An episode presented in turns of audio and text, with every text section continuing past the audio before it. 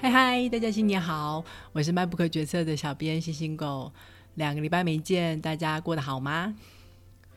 这个跨年大家是怎么度过的呢？不瞒你们说，我是在《晋级的巨人》动画马拉松里面度过的。哈哈，我知道我累个很久了。原本是想要看现在当红的《鬼灭之刃》，后来还是决定投奔比较符合我年龄的巨人。真的很好看呢。等我看完再跟大家分享我的心得。年末的时候，我也终于看了诺兰的电影《天能》。我知道在台湾的大家都已经不知道一刷、二刷、三刷到哪里去了，但没办法啊，我身处在全世界疫情最严重的地方，根本不能进电影院。现在终于赶上大家的进度，也可以放心的点开 YouTube 上面各式各样关于这部电影的剧透跟解析。诺兰出手就是不同凡响。普通的谍报片是人跟人之间在玩把戏，让你分不清楚是敌是友。诺兰的谍报片是时间在玩把戏，你以为的起点其实是别人的终点。你以为你是主角正在拯救别人，但其实是别人在拯救你。看完电影觉得还不过瘾，决定再来本科幻小说。时间一向是科幻小说最喜爱的题材之一。第二季的第一本书，就让我们用我最喜爱的科幻小说家之一江峰南来开启二零二一吧。大家有看过他的小说吗？他最有名的一篇作品，应该就是在二零一六年有改编成电影《Arrival》异星入境的小说《你一生的预言》。这也是我认识他的第一篇作品，非常非常的好看。他的作品全部都是中短篇。与其说他是一个科幻作家，我更觉得他是一个哲学家。科幻世界的设定只是方便他用来讨论各种有趣的问题。他最常提及的题目是决定论跟自由意志。什么是决定论呢？决定论说的是宇宙的一切都有它的因果关系，包括我们的想法还有行动。我们现在的决定就源自于我们过去的状态。换言之，就是我们人生的走向早就注定了。如果是这样的话，那么还有所谓的自由意志吗？我们原本觉得我们的人生是由一个一个的选择所建构而成，而选择是来自我们的自由意志，所以我们应该可以自己决定自己人生的走向才对啊。但是现在你跟我说，我们的未来早就已经注定好了，那不就代表我们根本无法自由选择吗？不过，我们也可以换一个角度来说，注定的未来这件事情。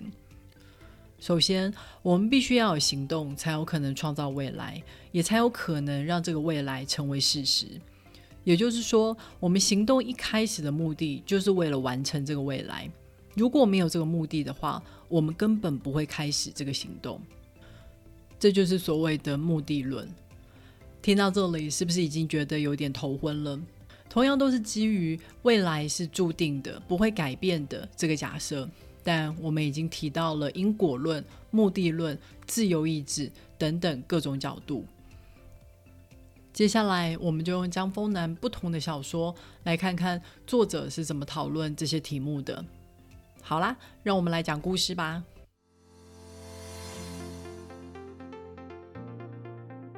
第一个故事就是你一生的预言。作者在这个故事中利用了语言学家还有物理学家来说明因果论跟目的论的差别。有一天，地球突然来了十几艘外太空船，人们不清楚他们是敌是友，为什么要来地球？所以军方派出了语言学家跟物理学家，试着跟外星人沟通。语言学家发现啊，外星人的文字是非常复杂的符号几何图。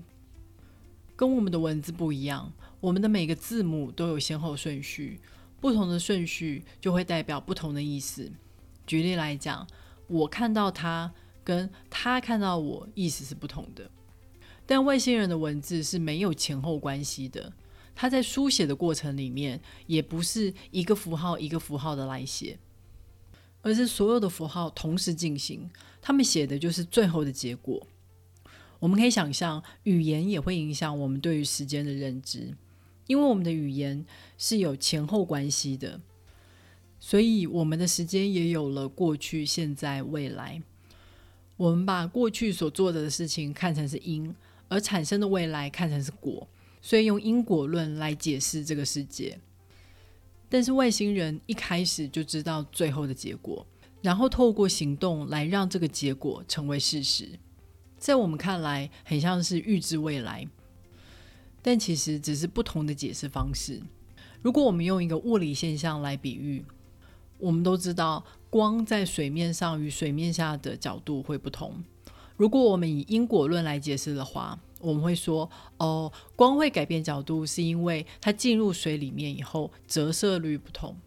但如果我们是用目的论来解释的话，我们会说，光会用最短的时间来抵达目的地，所以我们看到了光在进入水里后改变了角度。大家现在对于因果论跟目的论是不是已经有比较具体的了解了呢？小说的中间还夹杂着一些回忆的片段。直到故事的结束，我们才恍然大悟：哦，原来语言学家已经学会了外星人看待这个世界的方式。他在开始之前就已经看到了终点。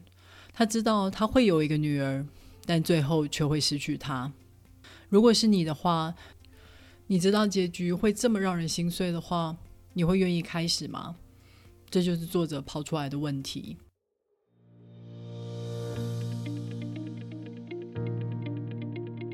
很多人对于自己所受到的苦难跟挫折，都会想要寻求一个解释，因为凡事都有因果嘛。为什么自己会遭遇到这样的事情呢？当找不到一个合理的答案的时候，就会想要求助于宗教，觉得一定是有一个更全知的神在决定自己的未来。所以作者就在上帝不在的地方叫地狱这篇小说中，试着想要打破这个信仰。在这个小说的设定里面，天使会下凡，他会降临神迹到一些人的身上，但是有一些人会因为天使的下凡受伤甚至死亡。这个设定非常的有趣啊！谁说好人一定会有好报，坏人一定会有报应呢？这个世界就很像是天使散步的道路，并不是因为你做了什么好事，所以才获得生机，也不是因为你做错了什么，所以受苦。只是因为你刚好在他散步的道路上。小说里面有个角色 Janice，他出生的时候就失去了双腿，他一直相信这就是神的旨意，从小到大都坦然的接受这个残缺。结果有一次神迹降临的时候，他重新获得了双腿，他反而因此迷惑了起来。这是神的奖赏吗？那之前的残缺又算什么呢？或是那些没有获得神迹、始终维持残疾的人，又做错了什么呢？不是的，一切都不相关。他获得神迹，只是因为他刚好在那里罢了。后来，在另外一篇小说《宇宙的中心》里面，作者更加变本加厉，他要把人们所依赖的信仰全部打碎。在小说的设定里面，人们发现全知的神创造这个宇宙是为了别的生物。根本就不是为了人类，我们不过就是他在进行真正的创造之前的实验品，或是一种附带产物。哇哦，这下人类可要为自己的未来负起全责才是，不管那是什么样的未来。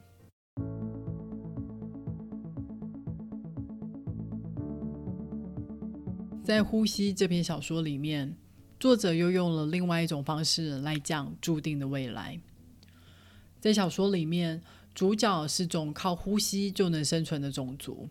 他原本以为只要有空气就能永远的活下去，结果啊，他发现原来维持生命的并不是空气，而是气压差。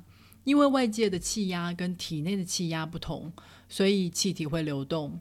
而当气体流动的时候，就可以驱使他们的身体做反应，产生记忆，还有思考。但如果他们持续的呼吸，终有一天内外的气压会逐渐趋向一致。当气体不再流动的时候，就再也没有动力来驱使身体反应了。那时候就代表了死亡的到来跟种族的灭亡。哇，对于这种注定的未来该怎么办呢？难道从现在起不再行动、不再思考、不再消耗空气吗？这样根本不是活着吧？所以主角持续的记录，把他所听、所看、所想、所闻全部都写下来，也许未来某一天会有前来探勘的其他种族看到这个冻结的世界。当他们读着这些记录的时候，脑海中一定会开始想象这些文字所描述的一切。当他们在脑中模拟的时候，是不是就好像主角现在的意识又重新活了过来？嗯，这真是一种非常浪漫的说法耶。生命是存在于文字中、意识中。你可以觉得死亡是终点，也可以觉得曾经存在就是永恒。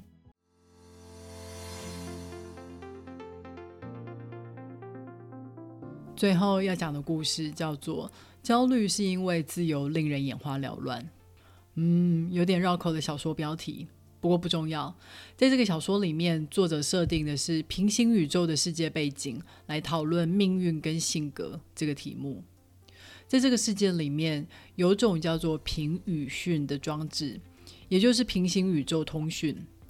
开启这个装置的时候，就会开启一个平行世界，而你可以用这个装置来跟这个平行世界的人传讯息或是传影片。但装置是有传输量的上限的，当到达这个上限以后，你就无法再传任何的讯息，两个宇宙就会从此断讯。平宇讯启动的那一刹那，虽然复制了现行时空的人事物，但之后两个宇宙就会各自发展。即使是同一个人，在不同的平行宇宙，也可能有不同的命运。因此，这个世界衍生出一种产业，是专门经营跟收购平行宇宙通讯装置的资讯公司。有些装置非常的值钱，例如一个失去伴侣的人。如果有个平宇讯所连接的平行宇宙当中，他的伴侣还活着，那么他很有可能愿意耗费巨资来购买这个平宇讯，只求能够再跟逝去的人讲上几句话。有的人在自己的时空里面，因为不快乐的婚姻而痛苦着，会想要看看有没有其他的平行宇宙里面自己还没有结婚，而没有结婚的自己是不是会过得比较快乐。每个人的心中其实都藏着许多的冲动，有时候想要痛揍眼前那个讨厌的上司，有时候想要抢劫，看看能不能够一夜致富。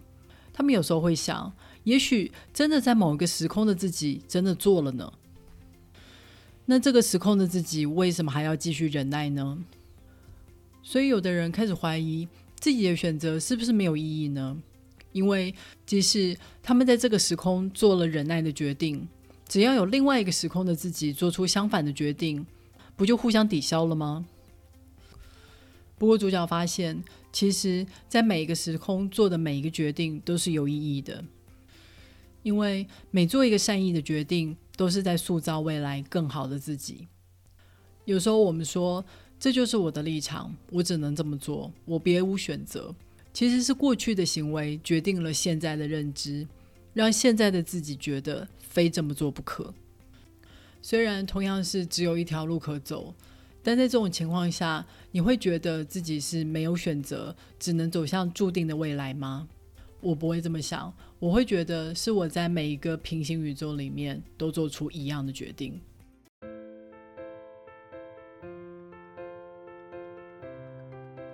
好了，今天的故事就讲到这里了。我们一不小心就介绍了五篇小说，江峰南先生也不过就出了两本小说集，第一本叫做《你一生的预言》，第二本是《呼吸》，两本书加起来总共十七篇作品，非常值得大家细细品味。今天挑出来的小说都跟注定的未来这个主题有关。关于时间，现在的主流想法就是，就算能够预知未来，或是回到过去。你也无法改变，感觉非常的残酷哦，好像你不管做什么都撼动不了未来的走向。但我觉得意志是展现在我们以什么样的态度来实现未来。